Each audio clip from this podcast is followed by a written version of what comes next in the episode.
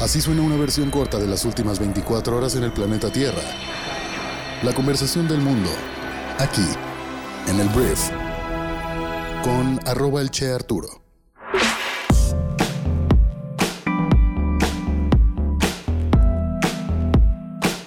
Hola, muy buenos días, bienvenidas, bienvenidos a esto que es el Brief para este jueves 28 de abril. Se acerca el fin de semana y estamos aquí para escuchar las noticias más importantes del día en unos cuantos minutos. Yo soy Arturo Salazar, soy tu anfitrión y también uno de los fundadores de Briefy, que es la plataforma educativa que te ayuda a desarrollar tus habilidades de negocios rápidamente. Que por cierto te invito a descargarla para que puedas escuchar este y los otros cuatro podcasts que publicamos todos los días para precisamente eso, mejorar tus habilidades de negocios muy rápido. Entonces, gracias por estar aquí. Comenzamos con esto que es el brief. De lo primero que voy a hablar es de algo de lo que tenemos que estar muy muy pendientes, porque Andrés Manuel López Obrador, el presidente de México, va a presentar en los próximos días un plan para disminuir la inflación en México. La inflación es el promedio de el aumento de los precios de un montón de productos que puede ser leche, frijol, tortilla, eh, combustibles, una serie de cosas, se promedia cuánto aumenta en un periodo de tiempo y eso es la inflación. Y a nivel global estamos viviendo épocas de inflación muy altas, muy muy altas. Hablamos del 7%, 8%, 9% en algunos países y mucho más en otros. Y el gobierno federal de Andrés Manuel López Obrador tiene un plan que todavía no nos presenta en detalle, pero que te voy a adelantar, para intentar disminuir la inflación. Entonces, al parecer habrá 24 productos que el gobierno prevé incluir en la canasta básica con el objetivo de que sean un 20% más baratos que en las tiendas comerciales. La mañana de ayer López Obrador adelantó que dentro del plan antiinflacionario de la canasta básica que su gobierno instrumentará de la mano de productores y comercializadores, se descartó el control de precios, pero se fijarán precios de garantía en al menos 24 productos como el maíz, frijol, arroz y leche. Dicha estrategia, donde empresarios y productores participarán, busca frenar el aumento de los precios en los alimentos al tiempo que estimulará la producción de granos básicos para fomentar la autosuficiencia alimentaria en el país, lo cual es un sueño que Andrés Manuel ha tenido, pero la la realidad es que nuestro país importa mucho grano, mucho grano. Entonces veremos cómo sale esto. Antier, me parece, José Medina Mora, el presidente nacional de Coparmex, hablaba de cómo el establecer ciertos precios para ciertos alimentos iba a provocar la creación o el nacimiento de mercado negro en nuestro país. Pero te digo, Andrés Manuel quiere mantener ciertos productos 20% más barato para que con eso intente nivelar pues el aumento de los precios. ¿Será suficiente? No lo sabremos hasta que se ejecute, pero obviamente apoya a la base de la pirámide, que es a la población que tienes que tener muy contenta en un país como México en pleno periodo electoral. Ahora, hablemos de educación, porque ayer Andrés Manuel López Obrador habló de la educación en México y de un plan para modificarla y estuve de acuerdo, pero déjame te doy los detalles y un poquito de mi perspectiva. El presidente defendió los cambios al modelo educativo, pues dijo que su gobierno no seguirá formando profesionistas deshumanizados y egoístas como era el propósito de la política neoliberal. Esta parte me suena a discurso nada más, pero habló Andrés Manuel de revisar los contenidos educativos. En su conferencia de prensa sostuvo que durante los 36 años de los gobiernos neoliberales querían privatizarlo todo, por lo que se determinó definir cuatro ejes de la nueva política educativa. 1. Condiciones laborales para el magisterio. 2. Programas y contenidos temáticos. 3. Becas para estudiantes. 4. Mejoras a la infraestructura. Sobre el cambio a los contenidos temáticos, el presidente aclaró que la revisión se está realizando con la participación de maestros y no solo de los expertos. Entonces, a mí me gustan los cuatro ejes de este plan para mejorar la educación. Definitivamente creo que nos enseñan cosas que no sirven mucho en la vida o en el mundo en el que estamos viviendo hoy en día. Hablando de educación básica, hay muchas cosas que son importantes, pero se me vienen a la cabeza muchísimas materias que cursé y que pues hoy en día no ayudaron mucho a mi vida profesional, ¿no? O a mi desarrollo o mi desempeño. Creo que con el tema de los maestros tenemos que resignificar qué significa ser maestro en México, porque debido a la politización del magisterio creo yo que se le ha denigrado y se le ha degradado a la vocación de ser maestro, al oficio de ser maestro más bien, que es una de las profesiones más importantes para el desarrollo de un país, porque son los encargados de la educación en nuestro país. Entonces, mejores condiciones laborales para el magisterio me gusta, las becas para estudiantes me gustan, y las mejores a la infraestructura, la verdad es que es triste ir a algunas escuelas donde de verdad no tienen condiciones para poder aprender dignamente los niños y niñas de nuestro México. Entonces, el discurso me gusta, obviamente el problema de Andrés Manuel nunca ha sido el discurso ni los planes. en su gobierno el problema ha sido la ejecución de los mismos. Vamos a ver a dónde nos lleva todo esto, pero me gusta que hay una perspectiva y una voluntad política para mejorar las condiciones y el tipo de conocimiento que se enseña en los salones de clases de México. Vámonos a meter un poquito en política cochina. Mira, ayer salió en un reportaje de Animal Político que una empresa publicista de la campaña de Andrés Manuel López Obrador llamada Heurística SC, cuyo trabajo fue coordinar las campañas de AMLO y también de Claudia Sheinbaum en 2018, esta empresa produjo y viralizó en redes sociales videos de desinformación en contra de Ricardo Anaya y Alejandra Barrales, adversarios de los candidatos de Morena en la contienda electoral de ese año. Animal Político confirmó que Heurística recurrió a otras dos razones sociales distintas con las que comparte socios, representantes legales y direcciones de correo para crear, programar y pagar la difusión de campañas de desinformación en contra de los candidatos de la alianza PAN-PRD-MC llamada Por México al Frente. Uno de los videos más virales patrocinados por Heurística, llamado Políticos ricos y famosos, señalaba sin pruebas al esposo de Anaya, Carolina Martínez, de haber recibido gastos millonarios en efectivo para ocultar el rastro de sus movimientos y así lavar dinero. Otro video llamado El verdadero Anaya acusaba al candidato presidencial del PAN de operaciones de blanqueo de capitales mediante la transacción de una nave industrial en Querétaro, caso del que fue exonerado por la Fiscalía General de la República por insuficiencia de elementos. Y entonces aquí Andrés Manuel veremos que dice porque él tiene una sección en su conferencia de prensa matutina que habla, según él, de todas las personas que mienten en la opinión pública, ¿no? de los mentirosos que son periodistas a su parecer. Y pues aquí tenemos a una empresa que jugó sucio, lo cual, perdón, o sea, no nos sorprende a nadie. Me imagino que la oposición hizo lo mismo y hubo una guerra sucia terrible, un montón de WhatsApps, videos falsos que nos llegaban a ti, a mí, a todos lados. Esta noticia es relevante porque el gobierno de Morena, o por lo menos el de Andrés Manuel López Obrador, habla con mucha autoridad moral siempre. Se dicen diferentes, se dicen especiales todo el tiempo y la neta es que, pues, es un gobierno normal. Es un gobierno normal y malo, como los que hemos tenido antes, normales y malos, con campañas políticas normales y malas. Entonces veremos qué dice Andrés Manuel, porque al final esto, pues es quitarle o bajarle ese estatus de deidad, de purista. Hablemos del el resto del planeta, demos una vuelta por las noticias más importantes del día, porque mira, vamos a empezar hablando de Rusia, porque Rusia, como lo adelantamos ayer, ya cortó el suministro de gas natural a los miembros de la OTAN, Polonia y Bulgaria, este miércoles, y amenazó con hacer lo mismo con otros países, intensificando drásticamente su enfrentamiento con Occidente por la guerra en Ucrania.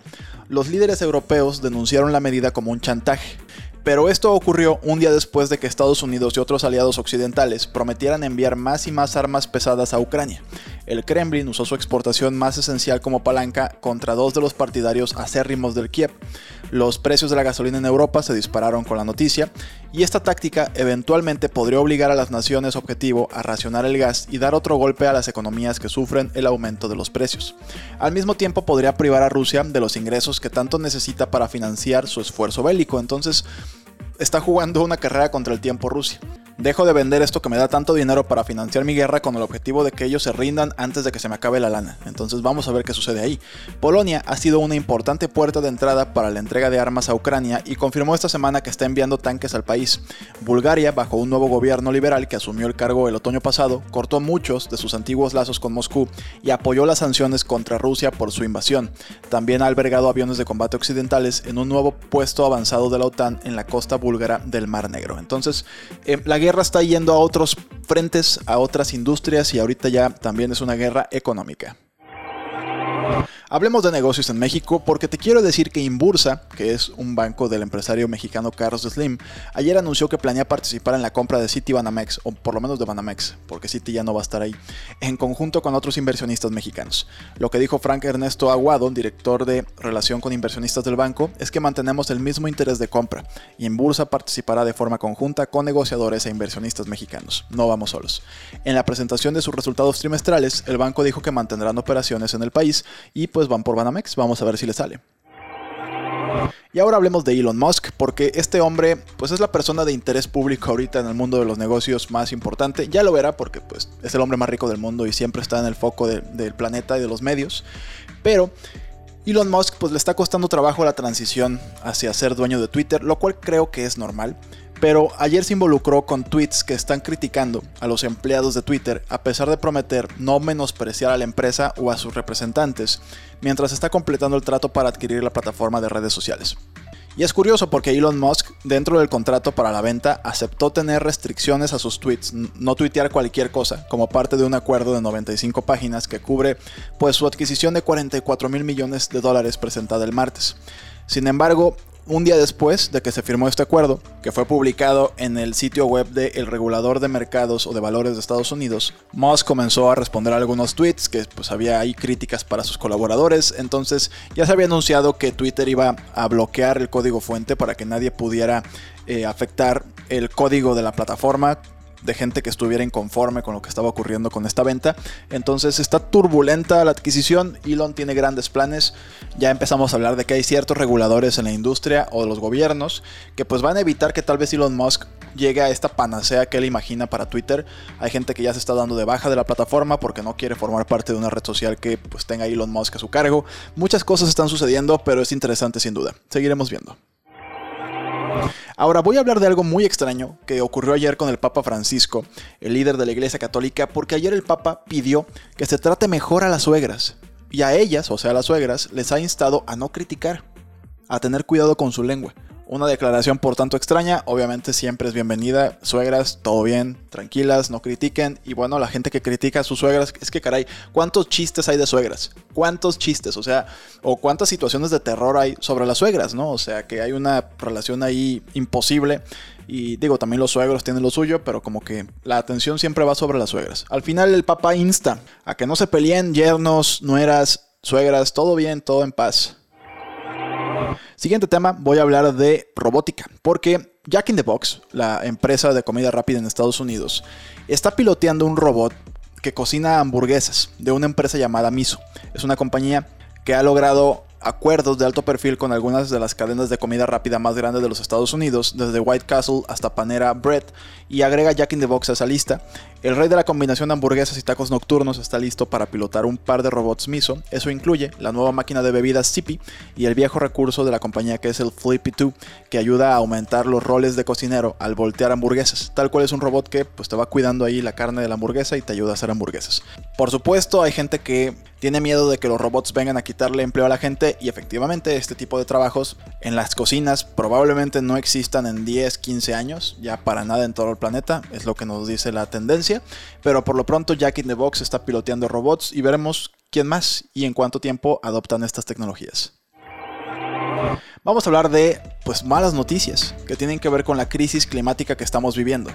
Mira, el daño humano a la Tierra del planeta se está acelerando, con hasta un 40% ahora clasificado como degradado, mientras que la mitad de las personas del mundo están sufriendo los impactos precisamente de la Tierra del mundo que ahora está degradada, según muestran datos de las Naciones Unidas. La capacidad del mundo para alimentar a una población en crecimiento se está poniendo en riesgo por el aumento de los daños, la mayoría de los cuales son causados por la producción de alimentos. Las mujeres en el mundo en desarrollo se ven particularmente afectadas ya que a menudo carecen de títulos legales sobre la tierra y pueden ser expulsadas si las condiciones son difíciles. Si una tierra ya no está jalando, por ejemplo, es de un señor, pues va a ir a robarle a una señora que no tiene cómo demostrar que su parcela o su tierra es de ella. Entonces, volviendo al tema de la tierra, la tierra degradada a la que se le han agotado los recursos naturales, la fertilidad del suelo, el agua, la biodiversidad, los árboles o la vegetación autóctona, se encuentra en todo el planeta. Mucha gente piensa en la tierra degradada como un desierto árido, selvas tropicales mutiladas por madereros o áreas cubiertas por la expansión urbana, pero también incluye áreas aparentemente verdes que están intensamente cultivadas o despojadas de vegetación natural. El 40% de la tierra del mundo ahora está degradada. No es poca cosa y las cosas tienen que cambiar y tendrían que mejorar. Voy a buscar a alguien que me ayude a entender cómo podemos mejorar las cosas. Si tú eres ese alguien, me puedes escribir en Twitter, el Che Arturo, y lo platicamos. Y nos venimos aquí al programa. ¿Qué te parece? Por último, voy a hacerte mis dos recomendaciones del día en Briefy. Gracias a los que me mandaron, por cierto, remedios para la garganta. Estoy mucho mejor. Ya hoy tuvimos un podcast totalmente normal y pues no sé qué le pasó a esta gripa loca, no sé qué era, se desapareció. Pero bueno, antes de irme te quiero hacer dos recomendaciones del día en nuestra plataforma educativa, en nuestra aplicación móvil que te ayuda a desarrollar tus habilidades de negocios rápidamente. Mi primera recomendación es un libro, porque todos los días resumimos un libro en Briefy para que lo puedas leer o escuchar. Y la recomendación del día es un librazo que se llama The Innovation Stack. Es para muchas personas el mejor libro para construir un negocio con innovación. y una idea loca a la vez. Es un librazo escrito por Jim McKelvey. No te digo más porque realmente es complicado de definir. Este libro explora lo que se necesita para ser un verdadero emprendedor. Muy buen libro, muy muy recomendable. Y en segundo lugar te vengo a recomendar un artículo que puedes leer o escuchar también, que se llama ¿Por qué toda empresa necesita una narrativa? Y no estamos hablando de una historia, de una narrativa que tiene que ser constante. Este artículo lo escribió John Hagel III, un hombre que se acaba de jubilar de Deloitte, donde fundó y dirigió el Center for the Edge, que es un centro de investigación con sede en Silicon Valley. Buenísimo. Entonces, pasa a leer o escuchar este artículo en Briefy. Si todavía no eres parte de nuestra comunidad, te dejo aquí abajo de la descripción del podcast un link que te va a mandar directamente a la tienda para que descargues y comiences a utilizar nuestra plataforma educativa el día de hoy. Entonces, por último, no me queda más que agradecerte que estés aquí.